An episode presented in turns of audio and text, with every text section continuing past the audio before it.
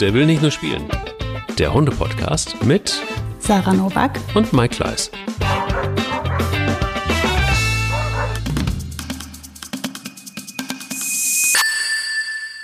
Diese Folge wird dir präsentiert von Schnauzbärts Winterreise, dem Adventskalender für Menschen mit Hund.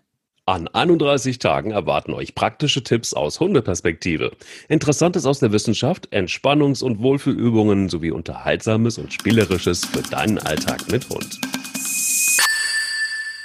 Einen wunderschönen Montagmorgen, liebe Sarah, nach Kölle.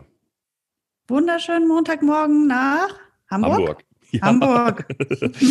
Aber ab heute Abend wieder in Kölle. Endlich wieder mal in Kölle. Guck mal, das ist auch ganz gut. Ja, wir müssen es dann aber auch einfach mal nochmal live machen.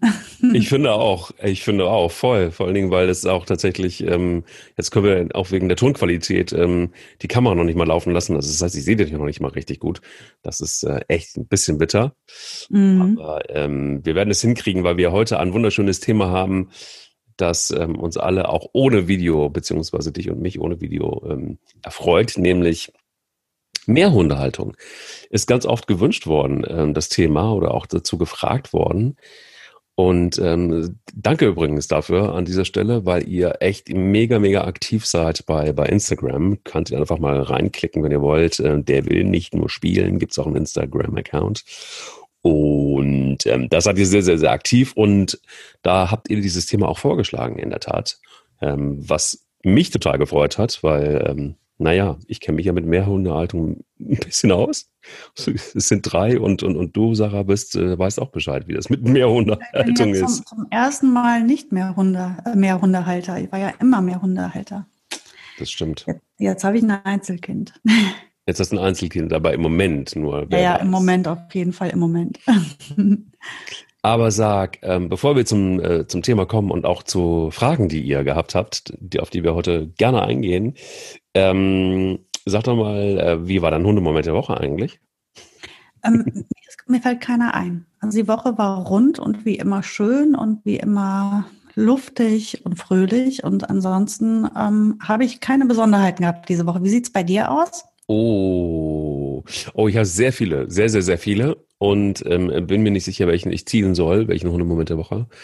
Ähm, es gab einen unschönen heute Morgen, ehrlich gesagt. Spanja und Pelle hatten sich einmal in der Wolle. Mhm. Ähm, das erste Mal tatsächlich. Ähm, das war nicht so geil, weil ähm, Bilbo wollte raufen und ähm, Pelle auch. Und Spanja hat sich Pelle ausgesucht und hat ihn zur Schnecke gemacht. Fand sie, sie wollte, hatte keinen Bock heute. Und das endete in einer kleinen Kallerei und ähm, das war auch äh, kurz vor Ernst. Ich hab dann bin dann dazwischen gegangen mit lauter Stimme, das hat gereicht. Und ähm, ja, dann ging man aber Seite an Seite weiter. Also Pelle hat sich dann sehr an sie gehalten. Es hat wohl doch nachhaltig Wirkung gezeigt. Ähm, kein so schöner, wirklich äh, kein so schöner Moment. Was ich aber sehr schön fand heute war eine Begegnung mit Joe Aha. heute Morgen. Ja, ähm, wir waren am Ende des Spaziergangs kurz vor unserem Podcast und dann kam uns ein ähm, Wischlerrüde entgegen. Und dieser Wischlerrüde war sehr, sehr jung oder ist sehr, sehr jung. Um, und dann passierte Folgendes: Der Wischlerrüde war sehr unsicher, das merkte man. Und der war jetzt um, umlagert von drei Hunden, Mehrhundehaltung übrigens. Ne?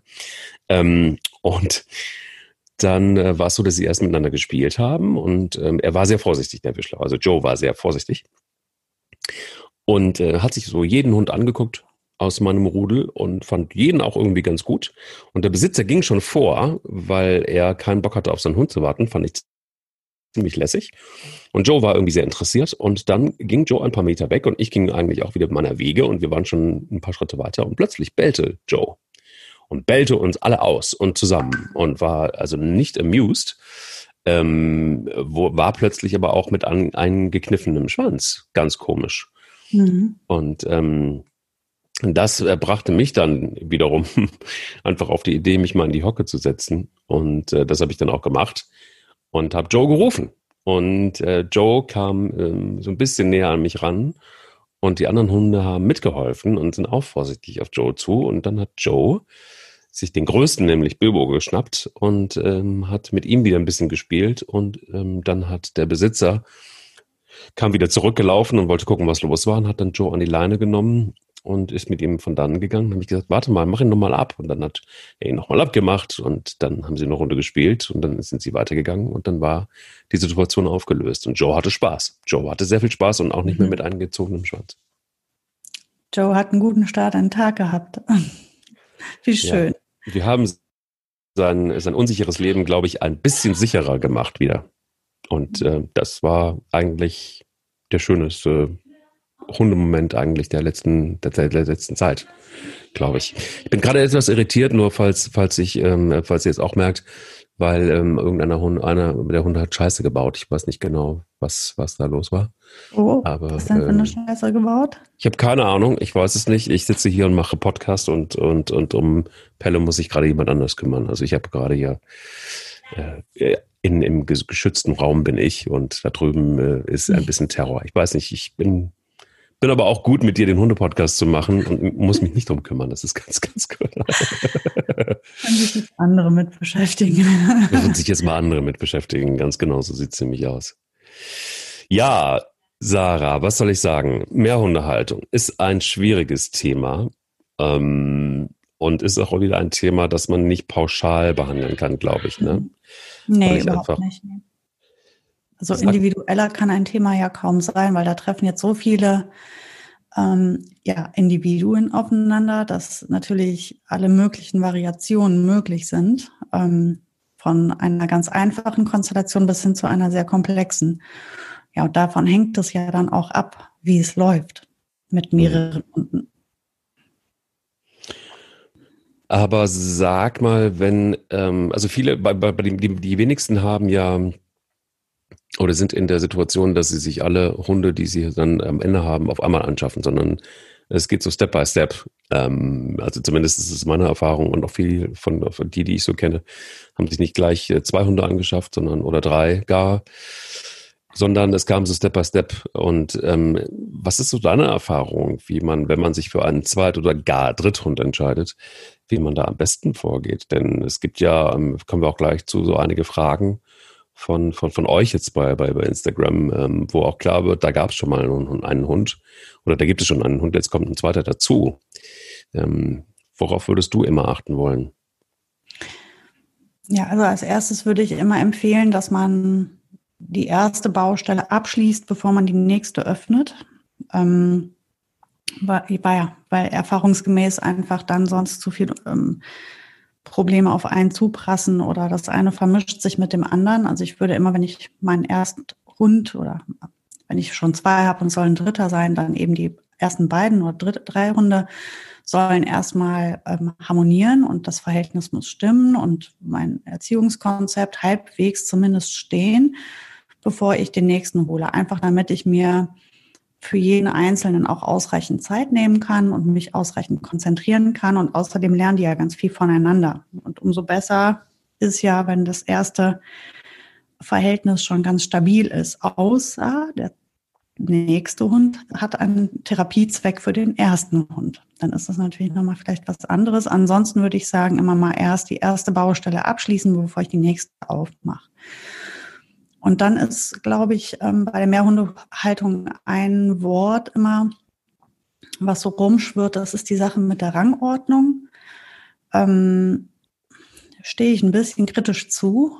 Mit der, also wir, wir sind ja nicht in einem, nee, anders. Also sowohl bei Hunden als auch bei Wölfen, als auch bei all diesen äh, hundeartigen ähm, Lebewesen gibt es zwar eine Rangordnung, aber das ist nicht so, dass die den ganzen Tag wie in so einer Treppe der eine nach dem anderen steht und der eine ist immer über dem anderen und das wird dem dann auch immer gezeigt und ähm, so ist das nicht. Das ist als erstes mal eine Gruppe.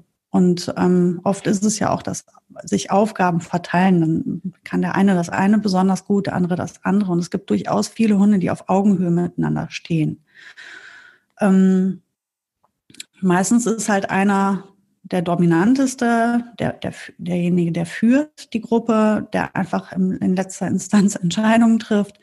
Das ist aber jetzt, wenn wir in unserem ähm, Menschenleben eine Gruppe mit unseren Hunden zusammen sind, dann sind wir das ja. Wir sind ja diejenigen, die die anderen führen. Also wir sind ja diejenigen, die ranghoch sind. Und es ist, ähm, glaube ich, kritisch, wenn der Mensch versucht, bei seinen mehreren Hunden immer für eine Rangordnung zu sorgen. Entweder die ergibt sich oder aber sie ist vielleicht gar nicht notwendig. Und ich glaube, das ist das, was oft ein bisschen ähm, Stimmung macht unter den Hunden, wenn der Mensch dann anfängt, dabei irgendwas auf, auf irgendwelche Dinge zu achten, die vielleicht gar nicht relevant sind. Also wie gesagt, die Sache mit der Rangordnung. Das heißt, da würde ich auch immer erstmal zu raten, dass man sich damit vielleicht mal erst nicht beschäftigt, sondern als erstes mal versucht, selber die Gruppe gut zu managen. Das ist das, was wichtig ist. Mhm. Das wären so immer so meine, meine Haupttipps erstmal. Also mach deine erste Baustelle zu, bevor du die nächste öffnest und misch dich nicht in Dinge ein, die vielleicht gar nicht Thema sind. Jetzt hat aber zum Beispiel ähm, Hey Say 51 geschrieben bei, bei Instagram. Ähm, also ich habe einen 14 Jahre alten Spitzmix und dieser kennt andere Hunde und hatte früher einen Mini-Bully als Hundekumpel. Der durfte zu Hause rein und raus, alles kein Problem, es wurde gespielt und so weiter. Als dieser ähm, weg war, durften andere Hunde zwar in die Wohnung, aber sie werden immer wieder angebellt, wenn sie sich bewegen und ihr Körbchen verlassen. Beispiel, der neue Zweithund, in Klammern sechs Monate alt, von uns darf nur auf seinen Platz liegen und bewegt er sich fort äh, gibt es Alarm und äh, der Spitzmischling äh, lässt sich davon auch nicht abbringen. Draußen im Garten ist alles egal, da darf er das und der Zweithund äh, kann machen und tun, was er will und, und wird sogar gespielt. Aber dann in der Bude sieht's anders aus. Und sie fragt, äh, meint ihr, das kriegt man noch hin? Und zur Info, der Spitzmischling ist seine individuelle, dem, dem Spitzmischling äh, ist seine individuelle Distanz extrem wichtig und das versuche ich auch zu beachten. Was meinst du? Ich glaube, man kriegt das auf jeden Fall hin, weil ähm, ja, hier muss sie dann oder er, ähm, ähm, ich weiß gar nicht, ist es eine Frau oder ein Mann, der uns schreibt? Eine Frau. Eine Frau. Ähm, sie sollte in dem Fall dann einfach noch mehr Führung übernehmen. Das heißt, sie muss auf der einen Seite ähm, dafür sorgen, dass der alte Hund ähm, an der Stelle geschützt wird, wo er Schutz möchte, weil so ein sechs Monate alter Hund ist natürlich meistens ein bisschen distanzlos. Mhm. Das, und wenn, also entweder sie lässt, dass die Hunde untereinander ausmachen. Das ist natürlich jetzt auch wieder so ein ganz klassischer Satz. Wenn das aber auf eine gute Art geregelt wird, kann man das ja auch einfach vielleicht laufen lassen. Also wenn der junge Hund den Alten bedrängt und der dann einfach nach dem schnappt oder ihn anknurrt, dann ist das doch erstmal nur Kommunikation und wenn die funktioniert, dann würde ich die mal so laufen lassen. Wenn es natürlich zu Keilereien kommt, ist das etwas, wo man einwirken muss.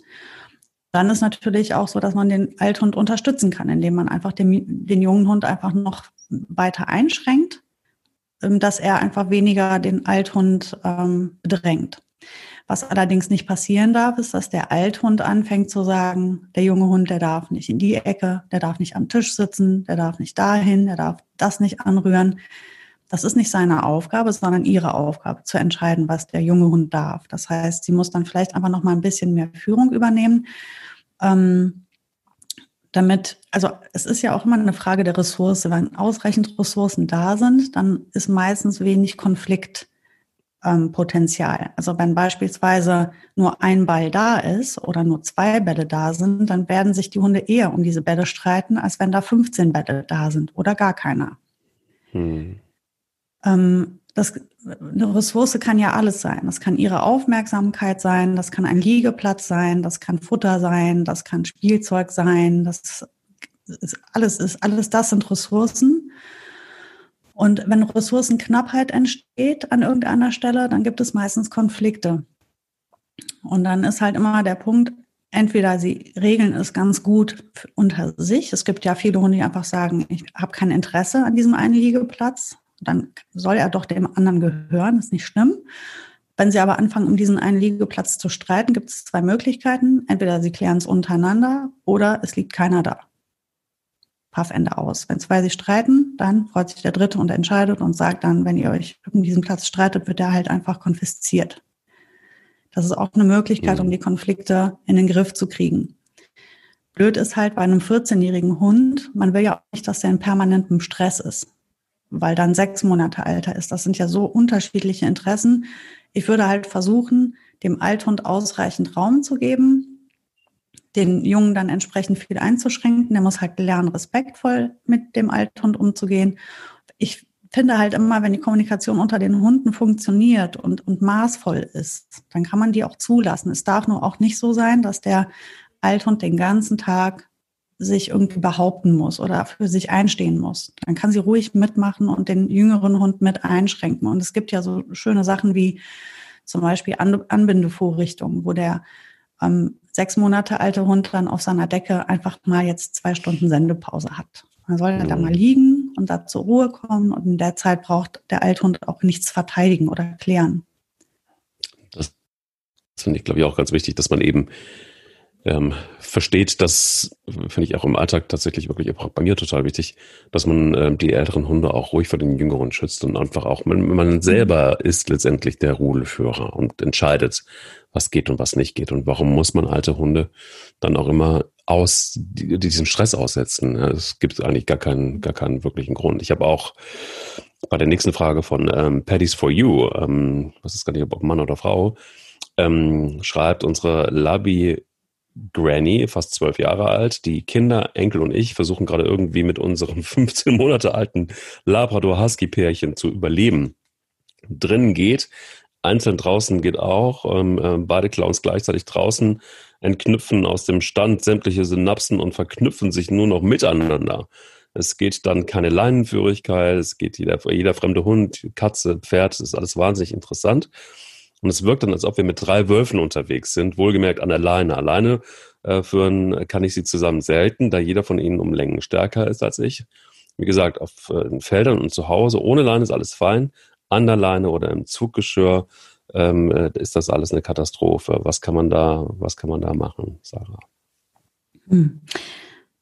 Jetzt aus dem Bauch heraus würde ich direkt sagen, Zuggeschirr würde ich mal schon mal weglassen, wenn die dazu neigen zu ziehen, weil das würde ich als erstes nicht mehr benutzen, ähm, sondern einmal sagen, ähm, ich nehme irgendwas, wo sie zumindest sich nicht so bequem reinlegen können. Mhm. Wenn die so stark sind, die Hunde, das ist das eine. Und das andere ist, ich würde dann vielleicht nochmal ganz intensiv mit jedem Hund einzeln die, die Leinführung arbeiten und dann ähm, Zweierteams, die beiden, dann die beiden, dann die beiden. Das ist ja ein Trio, das heißt, man hat drei Varianten.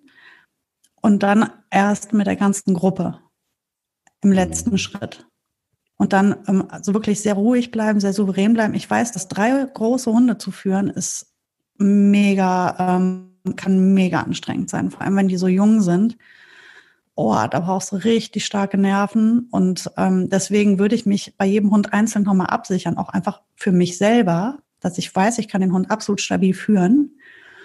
Und da ist auch einfach diese Sache nochmal mit den Wiederholungen.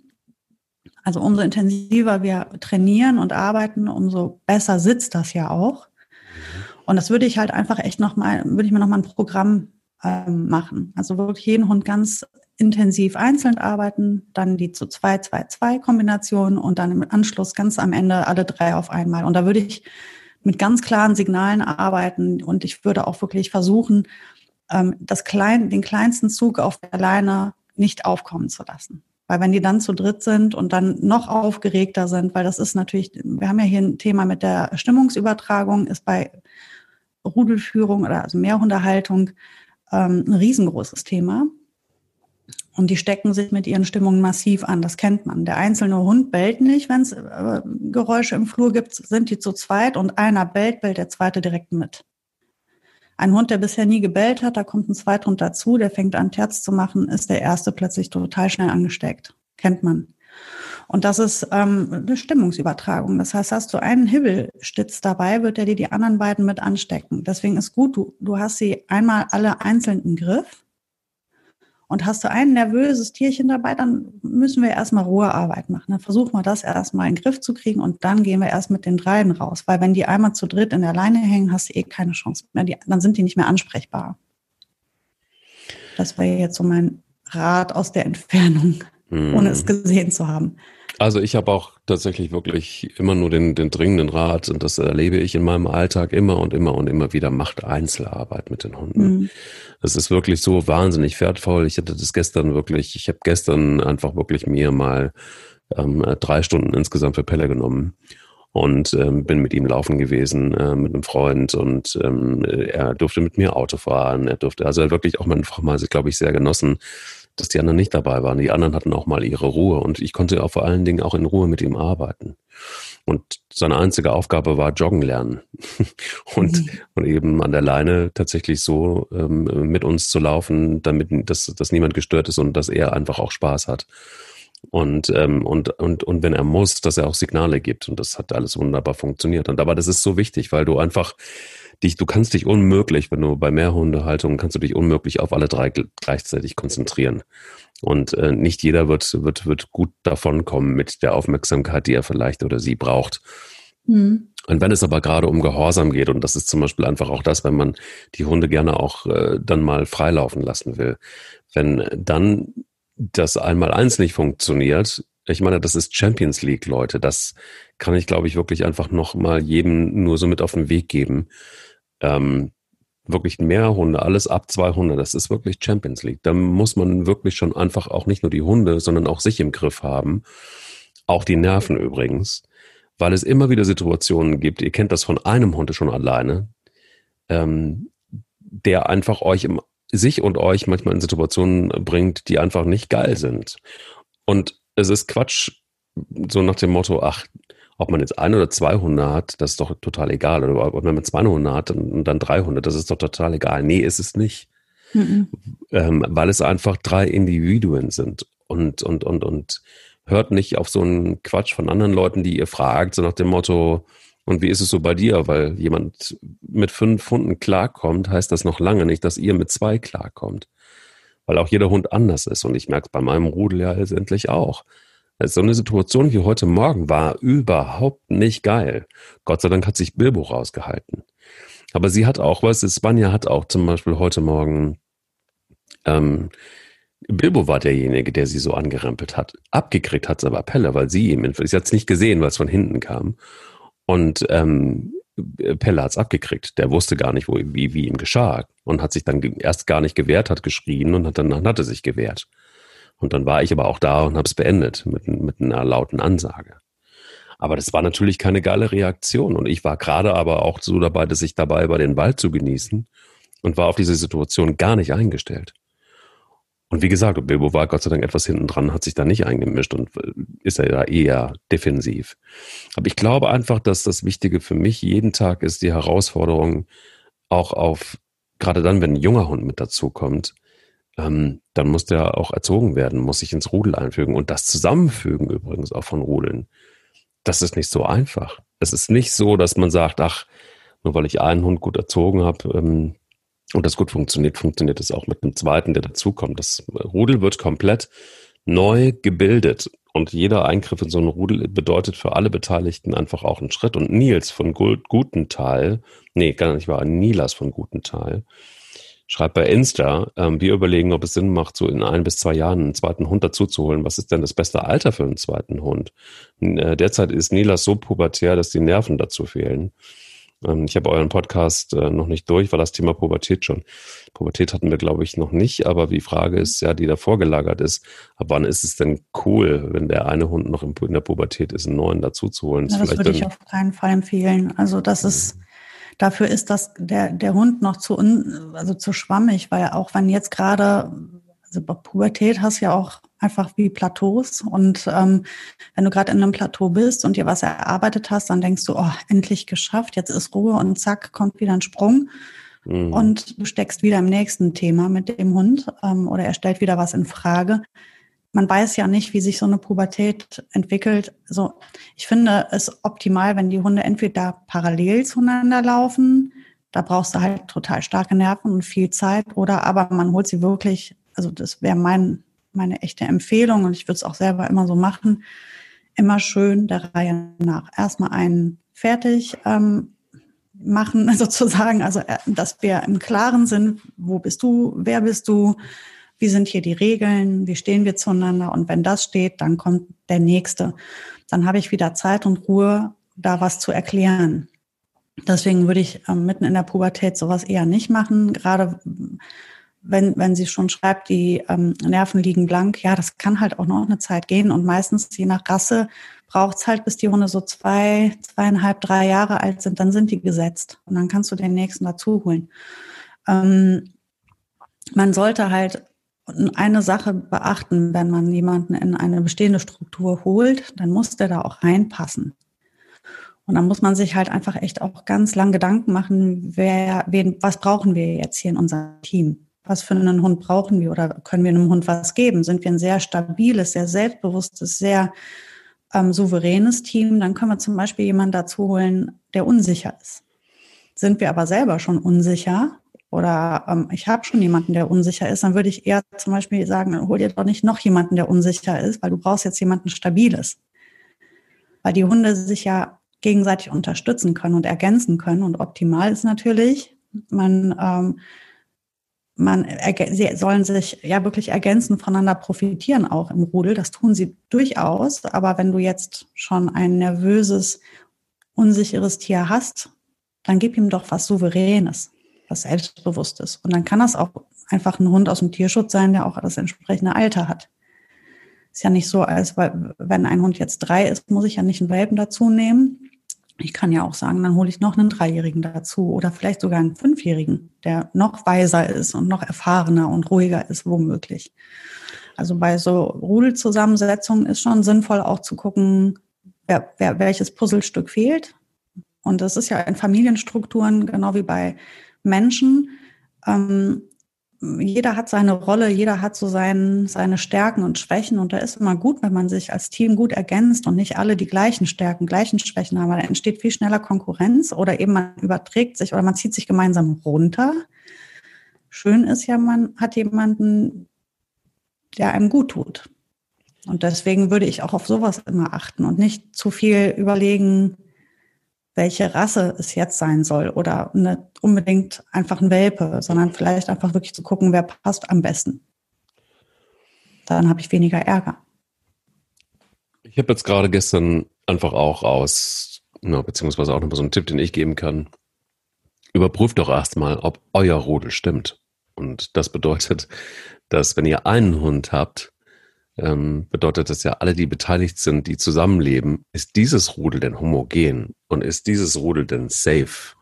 Denn Sarah, du erinnerst dich, ich hatte dir eine WhatsApp-Nachricht geschickt, dass ich eine Frau mhm. im Wald getroffen habe ähm, mit ihrem Hund, der total an ihren Partner ähm, gewöhnt ist, beziehungsweise den Partner als Rudelführer definiert hat weil sie als Hundeführerin eher unsicher ist und auch nicht konsequent ist, das sagt sie selber. Jetzt ist der Partner mal zwei Monate weg und das, und das führt dazu, dass der Hund plötzlich Verantwortung übernimmt. Ähm, als wohl auch Herdenschutzhund, der da mit drin ist. Und von ihr alles fernhält. Wenn er merkt, sein Härchen ist weg. Das Rudel ist irgendwie zerrissen. Das macht ihn unsicher und es ist sowieso schon ein unsicherer Hund. Und sie selbst ist unsicher und der Hund übernimmt Verantwortung. Und das geht so weit, dass er Menschen wegschnappt, die sich mhm. nähern. Ähm, das heißt, setzt euren Hund, bevor ihr euch überlegt, einen zweiten oder gar einen dritten Hund anzuschaffen, ähm, setzt den Hund erstmal, soweit es irgendwie geht, auch solchen Situationen mal aus und überprüft, ob euer Rudel in Ordnung ist. Seid ihr okay miteinander alle und in den wichtigsten Situationen? Und eigentlich nur dann, wenn das der Fall ist, würde ich überhaupt drüber nachdenken, äh, einen zweiten Hund, weil sonst gibt's Chaos. Also ich würde jetzt, keine Ahnung, hätte diese Frau jetzt äh, noch einen zweiten Hund, die wäre komplett überfordert. Sie, sie ist jetzt schon tatsächlich überfordert, mhm. weil sie da auch Schwierigkeiten hat mit so einem Hund, mit der Situation, dass es vielleicht ganz gut wäre, da nicht drüber nachzudenken. Aber nochmal, ich glaube, das ist so das Erste, wozu ich immer raten würde, überprüf dich selber und guck mal, wie sind deine Lebensumstände? Bis hin, wie, wie sieht eigentlich dein Auto aus?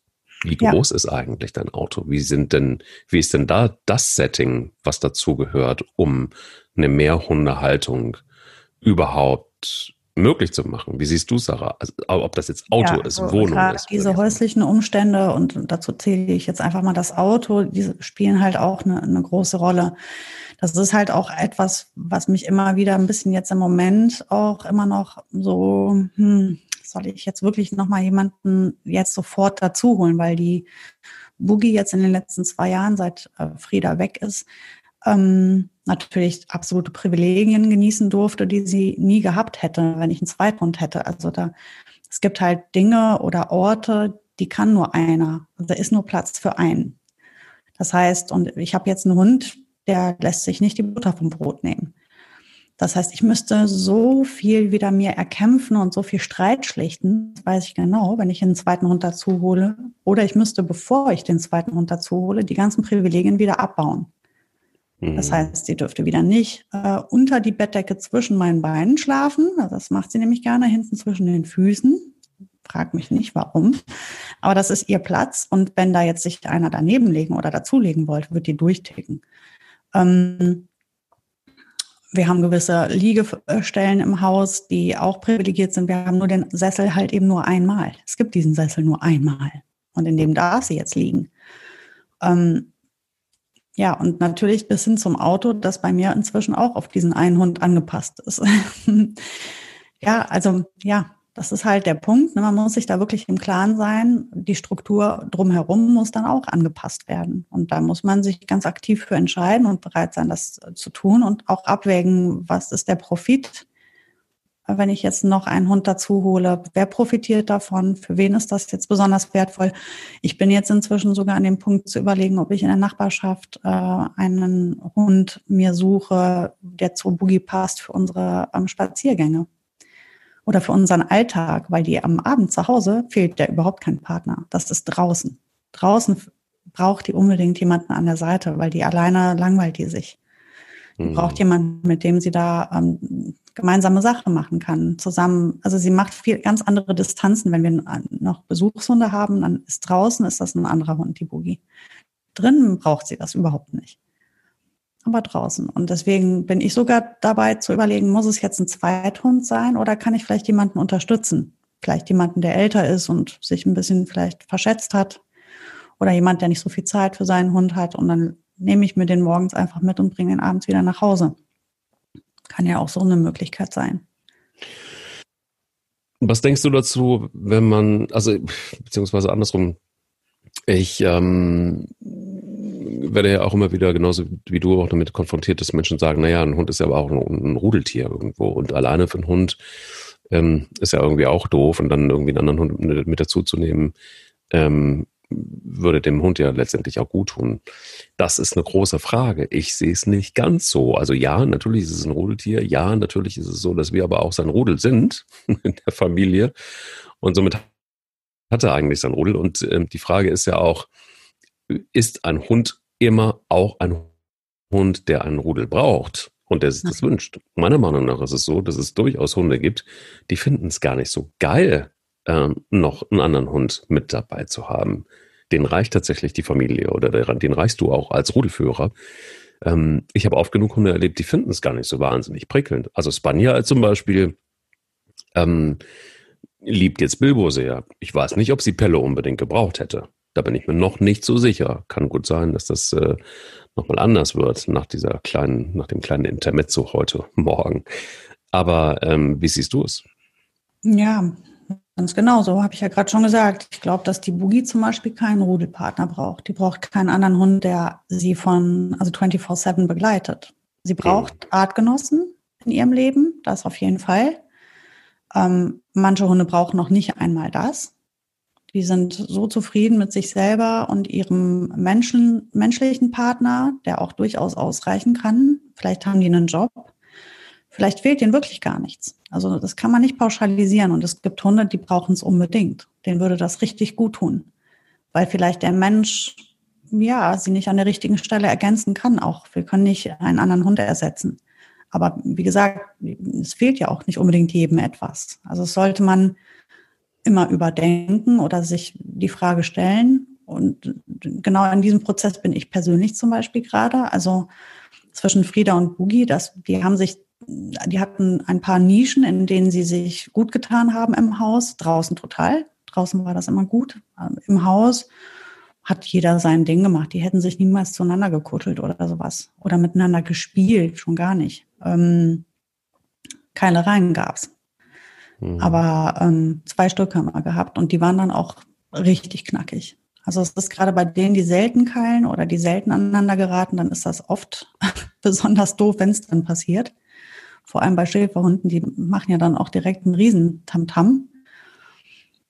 Ja, also das, das haben wir, also ich weiß nicht, also weder die Frieda brauchte jemanden an ihrer Seite noch die Boogie.